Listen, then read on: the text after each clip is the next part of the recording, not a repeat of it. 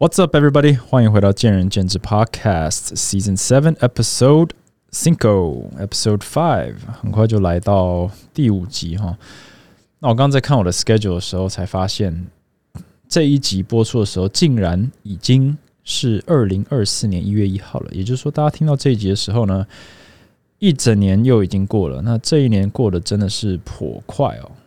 不过到了一定年纪以后，呃，每一年的速度好像就是增快之中哦。那有时候都想不太起来，这一年到底做了什么事情，有没有什么成就，呃，到底进步了多少？但这期并不是要讲新年新希望了。虽然我有稍微想一下，是不是应该讲个应景的？呃，我上一集这个圣诞节也就这样过了，我也没提到嘛，所以我今天补穿一个。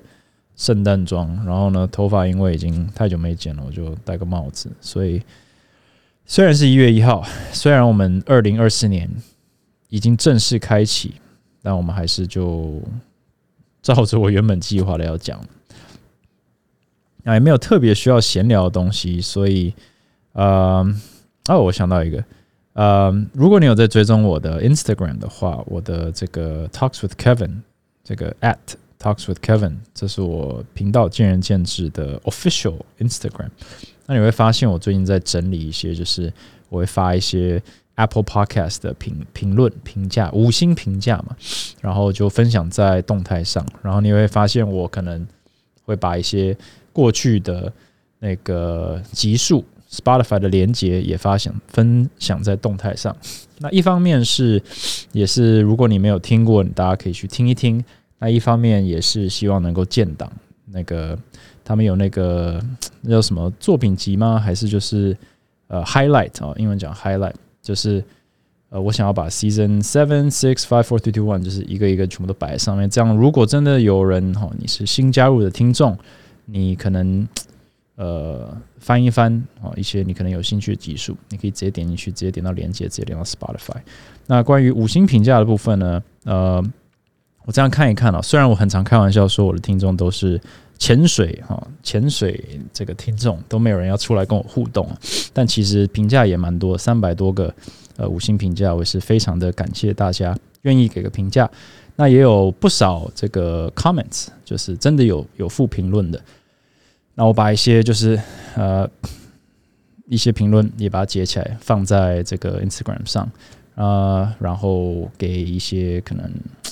新的听众参考一下，也许他们会对这个节目有兴趣。这样，anyways，我想表达就是 thanks for all the comments，thanks for all the the five star reviews。呃，我会继续继续录下去。这样，alright，这一集到底要讲什么？这一集其实我呃在想到的时候，我有点迟疑，因为我不太记得我到底有没有讲过。我就查了一下。我过去的主题标题好像没有讲过，但我很确定是我以前在我自己的 Instagram 上面，当时还叫做 IGTV 的时候，有录过一个这样的主题。那当时我的主题叫做就是考 GMAT 的前二十题有多重要。那我今天就是想要再把那个主题拿出来讲，讲的再深一点，这样子。好，那呃，从小到大我在。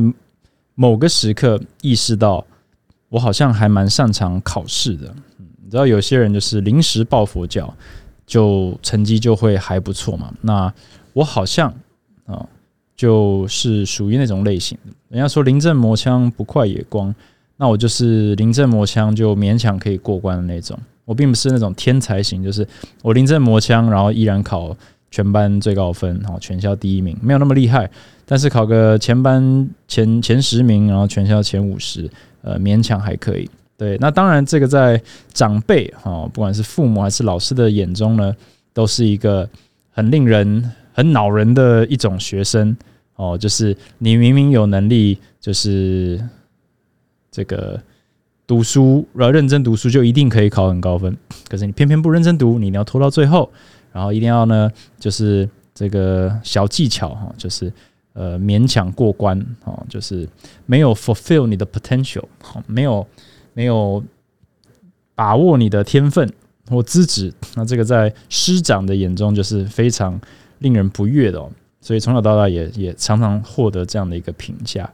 那呃，不过也就这样子嘛，那就就这样子一层一层读上来。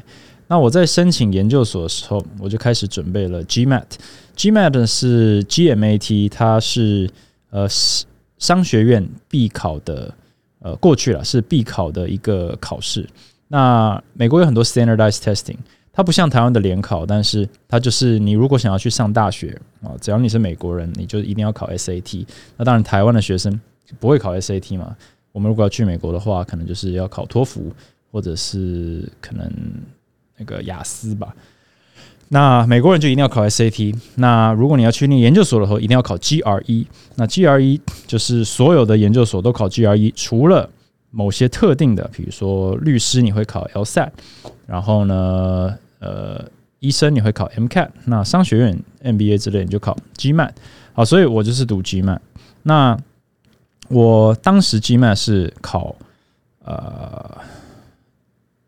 九十七 percentile，呃，还是九十九 percent，我忘了，反正还不错的一个成绩啊，满分是八百，好，让我考了一个九十七 percentile。那我当时就是疯狂的读了两个月，然后就考了一个不不错的成绩。那我当时为什么我考试？我认为说，因为考试我就是算蛮拿手的。其实考试它的技巧，除了就是可能有一些跟天分，就是诶，你就是记得起来。呃，那个答案是什么？比如背单字啦，或者是文法句型啦，或者是呃呃一些就是解题技巧。但还有一个很重要的，就是你能够判断这个考试它到底在考什么。对你今天呃，如果他是考英文，你跑去读中文，你中文读再好，一定考零分嘛。所以 GMAT 它到底在考什么？其实跟他考试的这个。本质，它的设计，它整个游戏规则的逻辑是长什么样子，就有很深远的影响。对于你如何去备考，或者你如何去准备你的这个 mentality，你考试的心情就很不一样。像 SAT 好了，考大学的时候，SAT 是一个很很注重于就是你到底有没有，我喜欢把它讲的就是硬实力，就是你的。单字的量一定要背的很多，不然的话，你的解题技巧再好，你也是会撞墙。因为你，呃，单字不会就是不会，哦，单字你不知道什么意思，你就是解不出这一题的话，你没有别的招，你只能够，你只能够背起那些单字。所以 SAT 可能就背几千个单字，你才可以考个不错的分数。那考不好，你就得背更多的单字。那 GMAT 稍微不太一样，当然它也是在考你英文、考你数学、考你这个这个。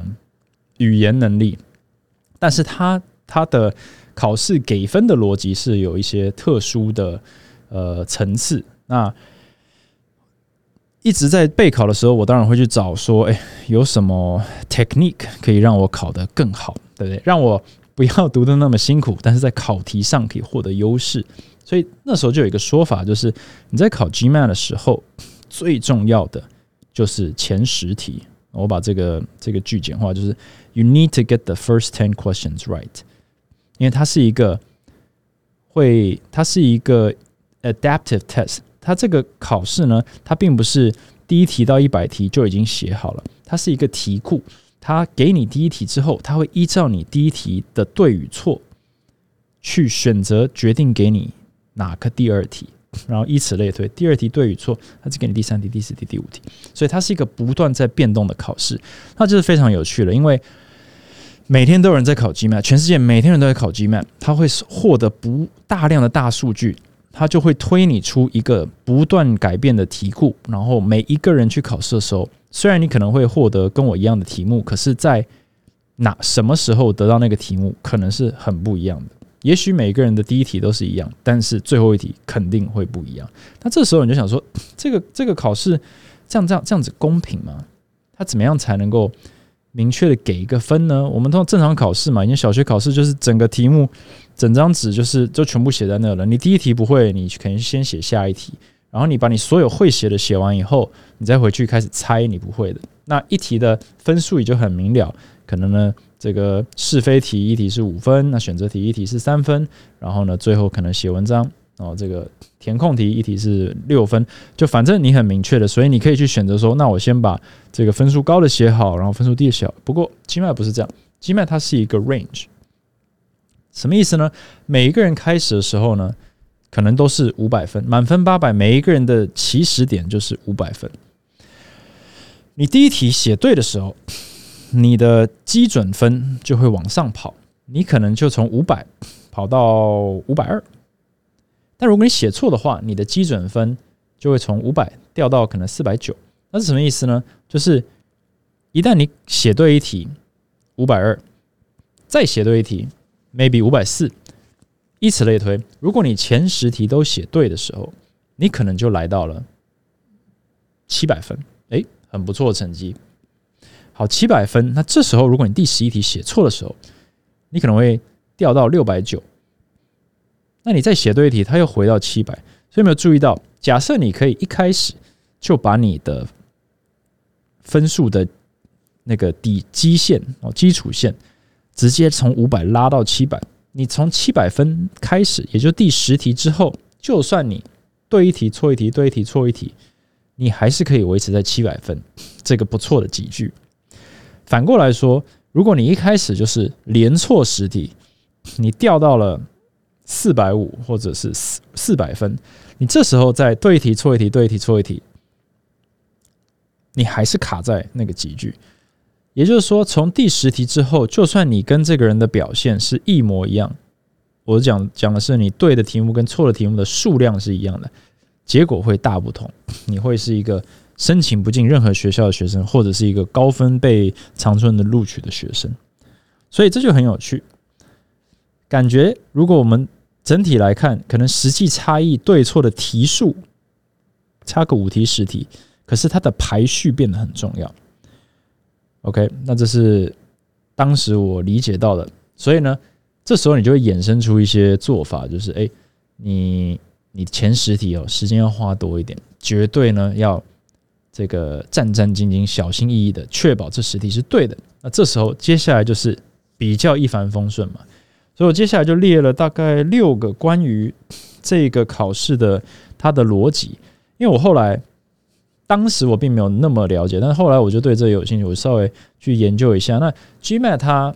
这个大题库的做法，其实也是我觉得它是有它的道理。它并虽然考试并没有办法模拟就是现实生活，可是我在它之中，我看到了很多跟现实之中的怎么讲的处事逻辑有关系。那我觉得他并不是在教你什么事情，只是说他刚好有异曲同工之妙。那也是我今天特别想要跟大家这个分享的。好。第一个就是 他在考试的时候，你第一题如果答对了，他不只会让你的积分往上走，就是哦五百变五百二，他还会给你一个比较难的题目。那什么叫做比较难的题目呢？那个比较难的题目就是大家比较容易写错的题目，因为它大数据嘛。假设这一题他发给一万个人考，然后可能有五十呃五十 percent 人写错。那就是一个很困难的题目。那如果只有十 percent 人写错，那就是一个很简单的题目。所以他可以用此来判定说什么叫做比较困难的题目。所以他不断，他不但给你奖励，也就是说，他给你的奖励是说我给你更高的分数集聚哦，你是倒吃甘蔗越吃越香。呃呃，对，呃，倒吃甘蔗对越吃越甜。好，那个。所以，如果你能够连对十题，并不是说你连对十题很简单的题目，而是从第一题到第十题，它是 increasingly difficult，它越来越困难。但是同时，它也给你的获奖励是越来越好。那另一个反过来也是一样，假设你今天写错了一题，他会给你一个，他第二题会给你一个相对再简单一些的题目，他会依照你的表现去给予你他认为适合你的能力的题目，有点因材施教的感觉，这很有趣嘛，就是。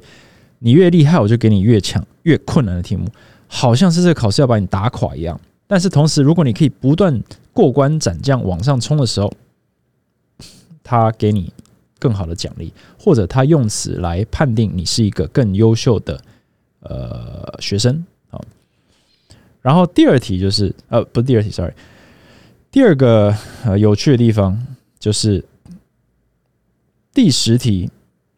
跟最后十题的价值是明显不同的。我们刚刚就提到了前十题，因为他这样子设计这个游戏，你会发现说，那这样子前十题的重要性是不是比最后考试十题重要性高非常多？答案是肯定的。他非就是他非常在意的就是你前期的表现。虽然后面的表现也是会影响你的分数，可是我们刚刚听完这个考试设计的逻辑之后，你就会发现说，OK，那很明显，all questions are not created equal，也就是说，所有的问题呢，它们的价值是不同的。跟小学考考试一张纸一目了然，每一题的分数是什么？你去选，你想要先攻哪里，先考哪里，最后再猜哪里，这个是完全行不通的。但这但是这个就是你必须意识到的一点。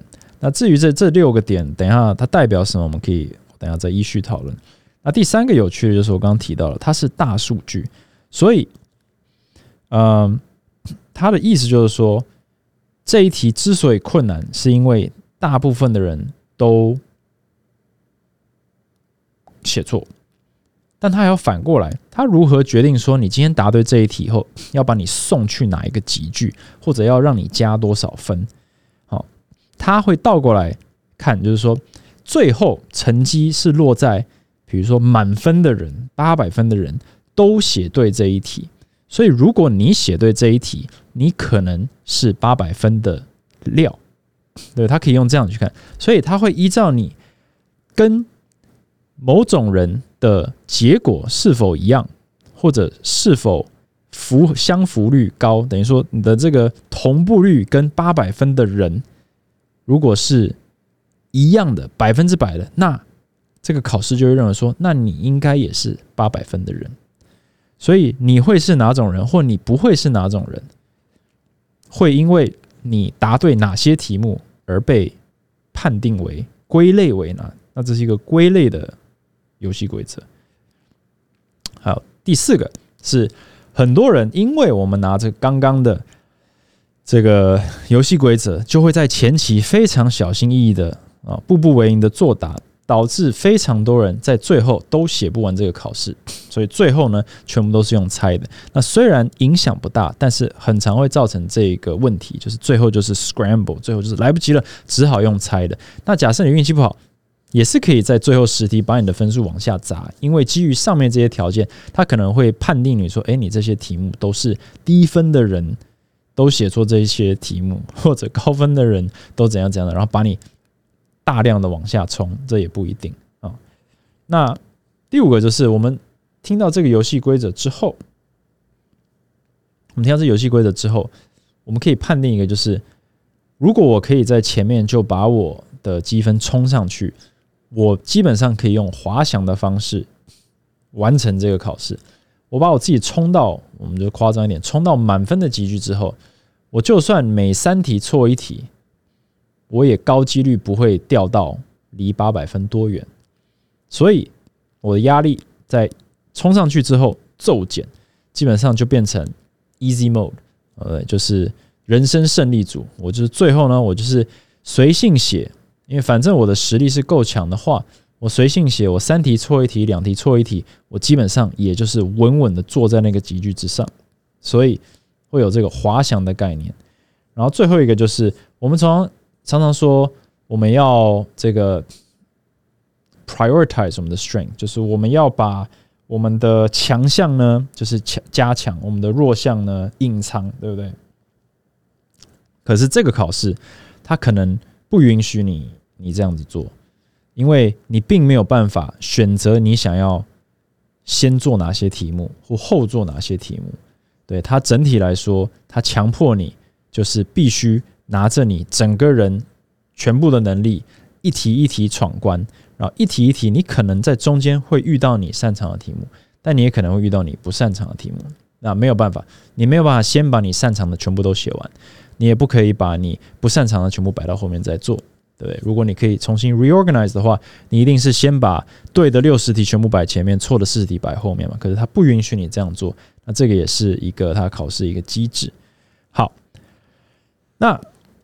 讲完这六个，这也算是我自己，这并不是一个实际的一个 list，是我自己看待这个，我分析这个考试，我觉得有趣的一些点。那这个东西在实际的应用上，最终就会获得一个结果嘛？可是我觉得它代表了某种程度的一些一些道理、一些意义。好，那第一个就是，当你答对一题的时候，你的问题会变困难，但是你的奖励也会变多。这大家可以联想到，就是当你是有能力的人，正常来说，你就应该要去挑战自己，去获得更困难的任务，同时你也应该有办法拿到更好的奖励。那我们可以想一下，我们在真现实生活中，我们不管是在面对同事或面对呃公司的任务的时候，我们是用什么方式去看这件事情？我觉得大部分的人看待任务的时候，都是说我想要达标，我想要完成它，我想要解决它，我就想要回家。对，可是如果你把它想象你是在被考试的时候，你考就是完成了之后，正确的下一步是给我一个更具有挑战性的。任务，给我更高的这个我说业绩标准好了，给我更更难的这个这个进修标准好了，给我更难挑战的这个学生好了，给我更难管理的员工好了，这样子你就可以获得什么？你就可以获得更好的奖励。可是我们觉得，呃，至少在健身产业里面，还有啦，就是一般员工的心态，包括我在当员工的时候，我们比较思考的方式是说，我要怎么样才可以。就像以前的我，怎么样可以把这件事情用最少的省力的方式完成达标回家？可是当我们这样子想的时候，其实我们并不拥有任何获得更高奖励的可能。但是我们常常常身为员工的时候，就会想说，我的任务全部都达成了，那我的奖励在哪里？可是我们忘了。完成任务基本上是你维持这份工作的基本表现或基本要求，或者是你维持在这个产业里的竞争力，让你允许你持续在这个产业里面当一个专业人士，或者在这家公司里面当一个员工的基本标准。对，是你领薪领领薪水的基本条件。那 go above and beyond，完成了考题的正确第一题，我们要要求拿到更困难的下一题。那这个考试就是这样，给你更困难的下一题，但是你真的答对的话，我就可以判定你为更优秀的考生。所以，当你可以不惯闯关任务的时候，你就可以可能会被主管或者老板判定为更优秀的员工。那其实主管本身，你如果你是主管，或者你想要成为主管，或者你不是主管，你可以想一下，真正成为主管的那些人，他一定都是做了员工之外的事情，他本来就在做这些事情。对你想要，呃，你想要成为什么样的人，你就要有那个样子。所以通常主管啊，除了呃空降主管好了，那你可能看不到他为什么值得成为主管。但是通常如果是一群同事，有一个人成为了主管，通常那个人可能都是怎样？呃，比较比较外向，比较 outspoken，他比较跟同事比较熟，或者很长呢，就是。这个主导大家做一些事情哦，可能是公司要求的，可能是自己自发性的，但是他就是比较主动，或者是他比较 outspoken，他比较愿意发表意见哦，那不一定很有领导能力，但是他有那个心去呃跟环境产生互动，跟老板产生互动，对，所以他就可以接收到更困难的挑战，那他才有机会去拿到下一个更困难的挑战。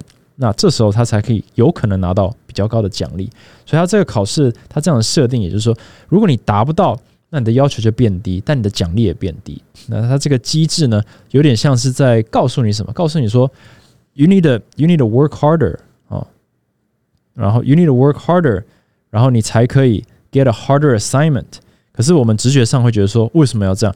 我能者多劳，然后变成能者呃能者过劳。那这些呃无能的人都在干嘛？其实你不需要去管无能的人在干嘛。无能的人或者不愿意付出的人，或者是呃你的同事或者你的员工，他们基本上就是在拖垮自己，对？他们的这个任务的标准或者被要求或者他们的期望就越来越低。那同时他们会得到的奖励也越来越低。那我并不是说老板给他的钱会越来越少哦，大家可能会这样想说，哎，那不公平，他做事那么少还领跟我一样的钱，我不愿意。你要想的是，他这个他获得的奖励是他在他的职涯之中，他的未来，他整个人生所获得的东西，会一定会越来越少。也许在这间公司里面，他可以跟你拿到一样的钱，可是他在他的职涯发展里面，一定不会获得的有你多。所以某种程度上，这个考试在告诉我们什么？考试就是说，你你有能力，你就会得到更困难的挑战，得到更多的要求，得到更多的责任。可是长期来说，eventually 你就是可以把你自己站在一个更高的集聚上。OK，这是第一点。呃，第二点就是说，前十题跟后十题的价值不同。那这个我觉得也很简单，就是你必须要了解这个考试它到底在考你什么。如果我们还是抱着小时候国小生说：“哎，我对十题我也错十题，那他也对十题也错十题，为什么他呃得到的奖励比我好？”然后你没发现到哦，因为游戏规则说前十题的价值比后面的十题多。那这时候如果你很固执，就是说我不管我对的题目跟他一样多，这个游戏不公平。然后在那边吵闹的话，你想象这样子合理吗？听起来很不合理嘛？啊，人家就这样子讲啊，人家的规则就这样设啊，你为什么还在吵？他说我我我，但有些人，你可能可以想象我要我要讲的就是，有些人他会说我不管，我觉得这个规则不公平啊，很常会听到嘛。公司里面就是我觉得不公平。或者是说，为什么公司要这样定这个规定？对他们的立场，并不会去想说，呃，公司定这个规定的原因是什么？我不在乎。我认为从我的主观标准，我认为这个规定不利于我，或者我认为不公平，所以就是不公平。因此，我可以推论这家公司不好，或者这个老板有病。好，他从来没有停下脚步说。公司定这个游戏规则，他到底想要什么？他们很主观的说啊，就是想要钱哦。沃俊定业绩就是就是要钱哦，或者是老板要求糖数要高，呃，就是就是就是要压榨我们。他的主观的意识，他并不会去想说，那怎样才是合理的，对不对？我在这产业也蛮久，在我回来之前，我也是不断的听说，就是沃俊很糟很糟很糟。但你在如果你有听我 podcast 一阵子，我也不断的在。表达我对沃俊这个模式的认同，还有对他的一些批判，对不对？他的问题点固然存在，可是他设设计这个他们的公司结构的原因，还有最终选择的模式，我是呃某种程度上是非常理解，然后甚至是呃佩服的。那当我们进到这种公司，我们很容易对它产生反感的时候，我觉得很大一部分是因为你并没有理解你当初进到这间公司，这间公司的游戏规则到底是什么，所以你这时候就会用，呃，所就举例来说，就是所有问题价值都应该给分一样的这种心态去看待一个给分就是不一样的考试，那你当然会觉得不满意，然后你一定也会考得很糟。所以我也很常在这节目讲说，游戏规则是多么的重要。不是要破解游戏规则，而是要理解它，并不是要像那个偷懒的呃小时候偷懒的我哈，我破解了游戏规则，我就可以省力，然后达标，然后就就可以就是这个过一天是一天，而是说我理解这游戏规则以后，我可以清楚的知道我这个考试到底要考我什么，我可以把我的心力放在呃就是刀口上，或者这个考试它的给分逻辑是什么，它的。这个想要诱发出想要 test 想要测出我们什么能力，你要清楚了解以后，你再开始读书，不然的话，你就是拿着你自己的，不管是你内心中的罗盘，在到处碰，每一家公司的游戏规则都得跟你的游戏规则对平，你才可以发挥。那你可以想象，这一类型的员工就会成为我讲的那种游牧。呃，服牧或者游牧民族的教练到哪里呢？他总是会跟这些制度有些摩擦。到哪里，他总是对某些制度有些不满意，因为他并不去了解游戏规则，他并不去思考这件事情。他只认为说：“诶，我我做这件事情没有错嘛，我努力考试，我答对越多题目，我的分数就应该越高分。结果我答对比他多的题目，我分数比他低，那这一定是这个公司有问题，考试有问题。可他没有想过。”考试到底在考什么？你来公司，公司到底在看什么？你是一个好员工或者好同事的标准是什么？在这间公司可能是 A，在那间公司可能是 B。那如果你不去思考这件事情，你很容易就处于一个不高兴的状态、不舒服的状态。那这样子对大家都不好。我刚第三个讲的是关于大数据。哦。如果大部分的人考高分的人都答对这一题，你答对这一题的时候，诶，这个考试就会觉得说，maybe 你也是应该考高分的人，或者是我们就说这个优秀的人好了，我们把它简化一下，优秀的人这题都答对，你答对了，不管是碰到碰运气还是怎样，你可能也是优秀的人，可能啦，他还是要连续不断去测试嘛，你答对一题，他再测一题更难的，然后。更少优秀的人答对的，然后他再测再测，那你可以不断闯关，那他最后就很 sure 说，OK，你应该是八百分的这个这个材料。好，那同时如果你考不好，或者你的这个错的都是呃跟考低分的人错的是一样的，他可能也会认为，哎，那你可能就是一个考低分的人。所以你的行为。或者你的结果其实就是你给别人的印象。考试它不是一个人，但是它可以用大数据去给赋予你一个印象。我认为这一个考生在这样子的考试不断的测试之下，我测出来了，他是一个五百分的人。这个人我测了半天，我测出来他跟八百分的人的相符性非常高。我认为他是个八百分的人，他给予你这样一个分数。那你觉得这样公不公平？你会不会去模仿你觉得优秀的人？你跟一个优秀的人，如果行为、思维、呃成果都一模一样，那你是不是个优秀的人？或者跟他九十 percent 一样，是不是个优秀的人？但如果你跟成功的人的行为、思维跟成果都不一样，你还会说你是一个成功的人吗？老实说，还真的有人会这样子讲。因为为什么？因为这些人就是就是酸民，对不对？我看到优秀的人，但我不认同他。那你的意思是什么？你的意思就是说你比他优秀嘛？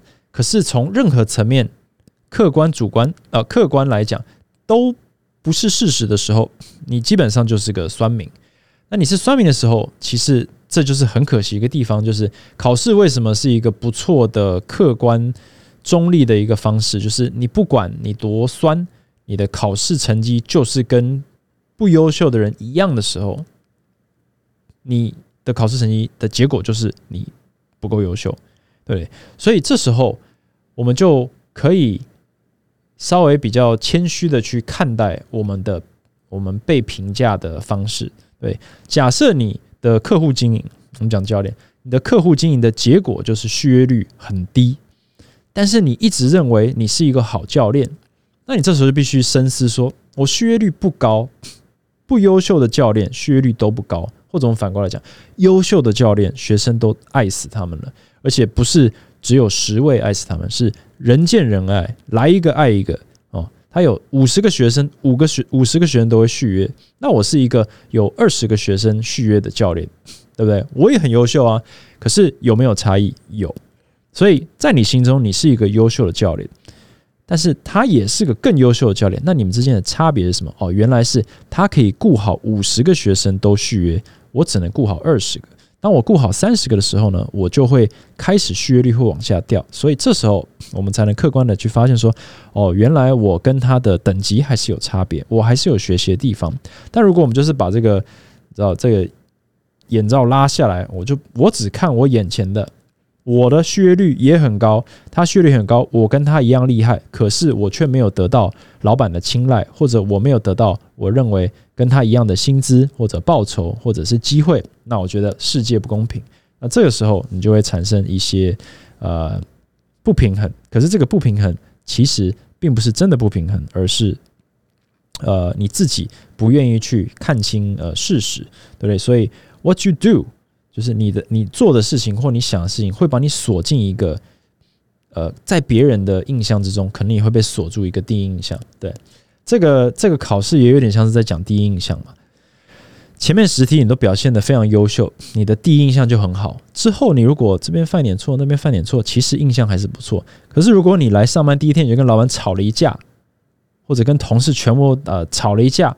之后，就算你有优异的表现，大家心中都还是有一个疙瘩，就是嗯，这个人这个人格可能有点小缺陷哦，就是 EQ 不太好，脾气不太好。所以，what you do in the beginning 就是变得非常的重要。对，所以呃，还有你做的行为符合什么样的 profile，符合什么样的人设也很重要。对，很会讲话的人，很会这个带领呃他人的人，很会辩论的人，很会吵架的人，很很容易脾气不好的人，他就代表着某些人设。那这个，就算你不是那种人，你也会被归类为成那种人。对，就跟考试一样，当你的答案都跟优秀人一样。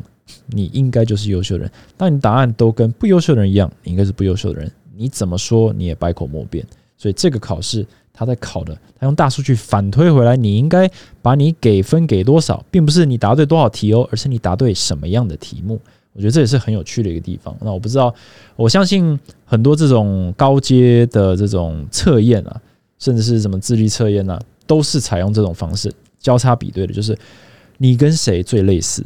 我觉得这是一个很酷的一个方式。那很可惜，我们在真实生活中，呃，我们没有那么大的数据，我们没有那么及时的能力去拼凑。可是我们人是有印象的，所以当我遇到一个很火爆的人，我就会想说，嗯，火爆的人通常都是怎样怎样的一个人，我可能不要跟他合作。一个这个会背后说你坏话的人，你可能想说，嗯，这种人呢，可能比较不值得信任，可能不值得怎样怎样。你自己会有一个，每一个人内心之中都有一个大数据。当然，我们每一个人这个只能说是小数据，对不对？或者说是这个个案，但是我们就是会很自然而然的做这件事情。所以，我觉得这也是一个呃考试很拟人化的，呃，很很仿仿这个真实社会的一个元素。好，再来是。我讲就是时间的问题，running out of time 是考试考机麦很常遇到的一个问题。那在真实生活中，我们很常会遇到这个，就是急了哦。一旦你开始急，你就会进入一个恶性循环。为什么人会急呢？就是因为之前的努力不够多啊。我很常呃看到的就是呃一个恶性循环的起点就是。一个认为自己表现不差的教练，你提醒他说：“哎，你的表现其实呃有一些问题，对你可能你可能这个糖数很高，可是其实你的经营没有那么的扎实，所以在未来的某个时间点可能就会出问题。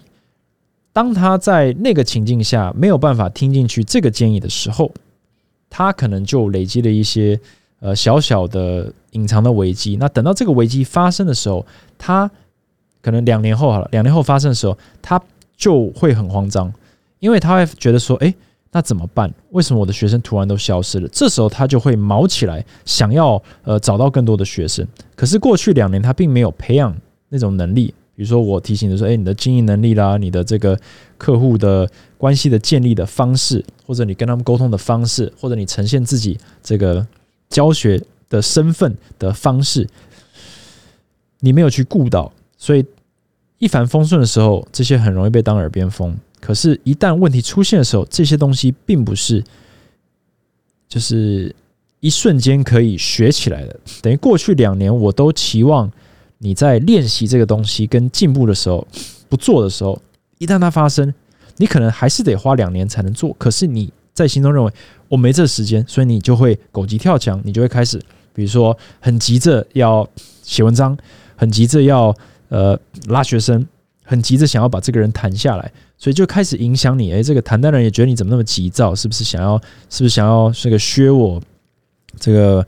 这个签约呢，然后他就不来，然后就更急，或者说呢，你的客户经营就是，哎，你为什么现在突然变得那么积极呢？教练是不是发生什么事情了？你以前也都很随性啊，都都觉得有一堂没一堂没差啊，那你干嘛突然变那么积极叫我来上课？我觉得有鬼。可是其实一个一直都有在经营的教练跟学生讲说，呃，一周一堂，一周两堂是很重要的。为什么？当然一直都有在这样的时候，根本不会有人觉得有问题。对，等于说 expectation 的建立是要花时间的，所以当你不给自己时间去筹备这些或者准备，你不给自己跑道的时候，你到最后考试的最后就会 run out of time。那人家说什么中年危机，或者说这个晚年不适合创业，为什么？因为你的时间是比别人短，所以不是说六十岁的人不能创业。麦当劳创办人也是哦，很很老，也不是很老了，就是。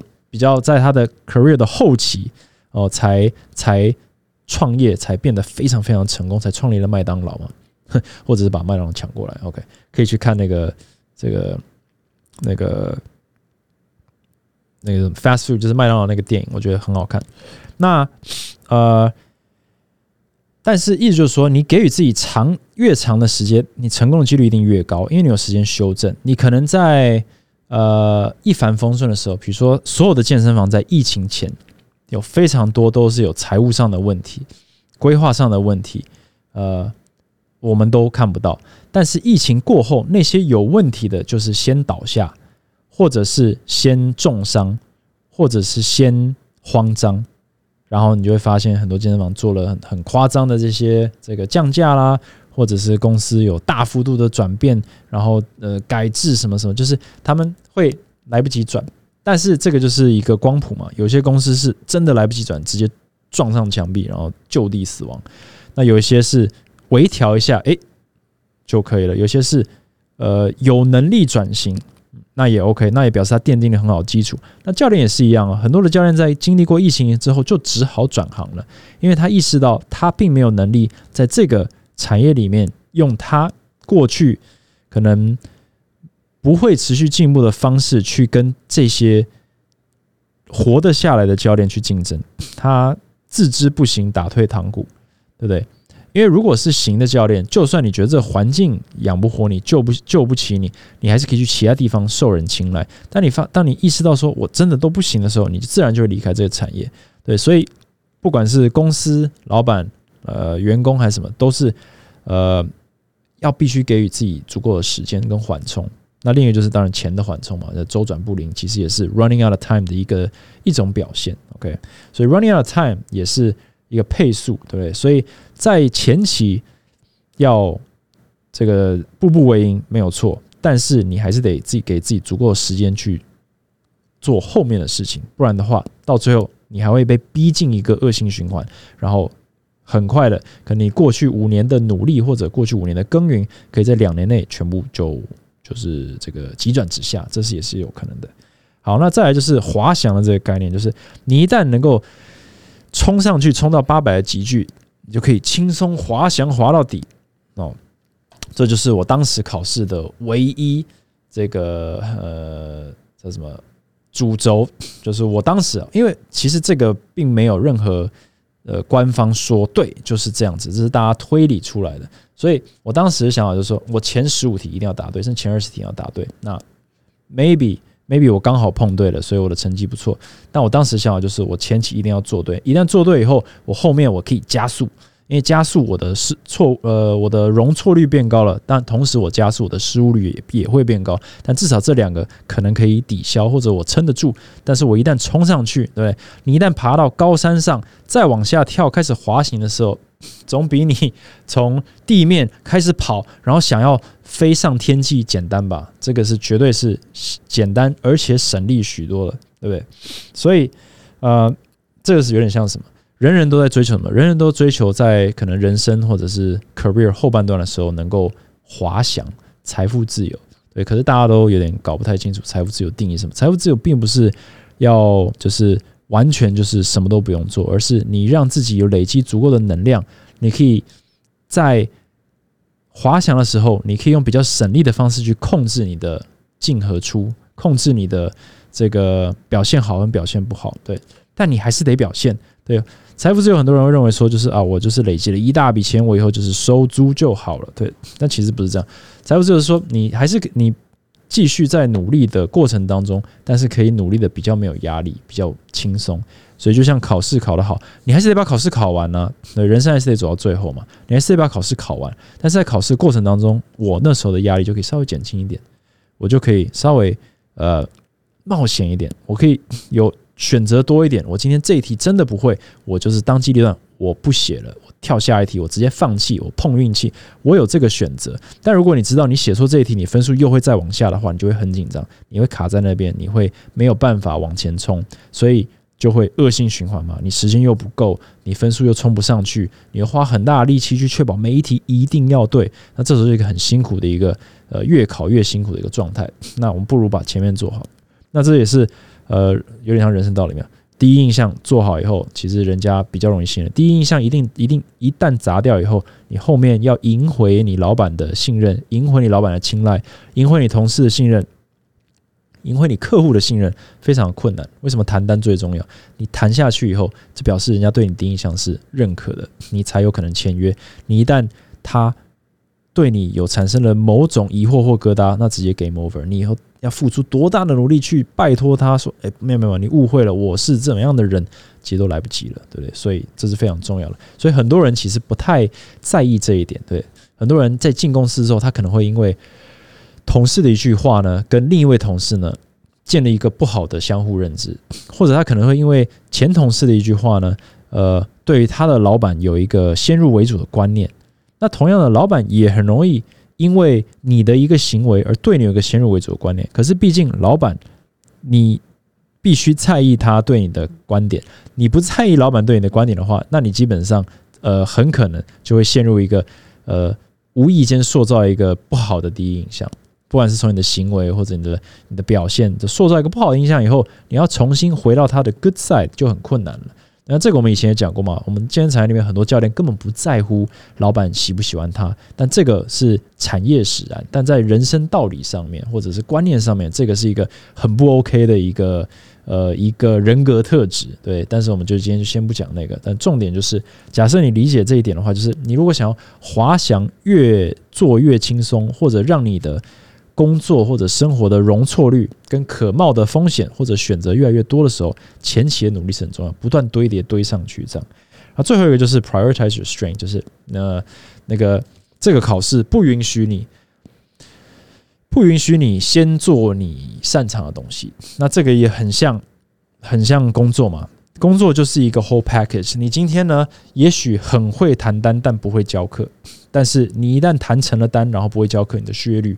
就会很糟。你今天很会教课，但你不会谈单，那你就是一个苦教练，对一个这个呃还在找伯乐的千里马，没人看得出你是一个优秀的教练，因为遇到你的人都对你的课没兴趣。但是只要有人愿意给你机会，你就是一个全世界最棒的教练。我看过非常多这种，呃，简单来说，好教练。可是好教练到底怎么定义？你必须让别人相信你，你必须让别人喜欢你，你必须让别人觉得跟你很有趣，想要跟你不断的上课，跟你学，然后可以获得你的认可，或者是支持，或者是鼓励，或者甚至敬仰你，都可以。你必须面面俱到，你什么都要有，你才是一个好教练。可是我们大部分的教练，不管你是什么门派，你是什么等级，都会放大自己的优点。哎，我是一个非常会跟学生沟通的教练呢，所以当他们这个上课频率不好的时候，一定也不是我的问题。可是事实就是，人家上课比你好，但是你认为你自己的优点是这里的时候，你就比比较不会去检讨。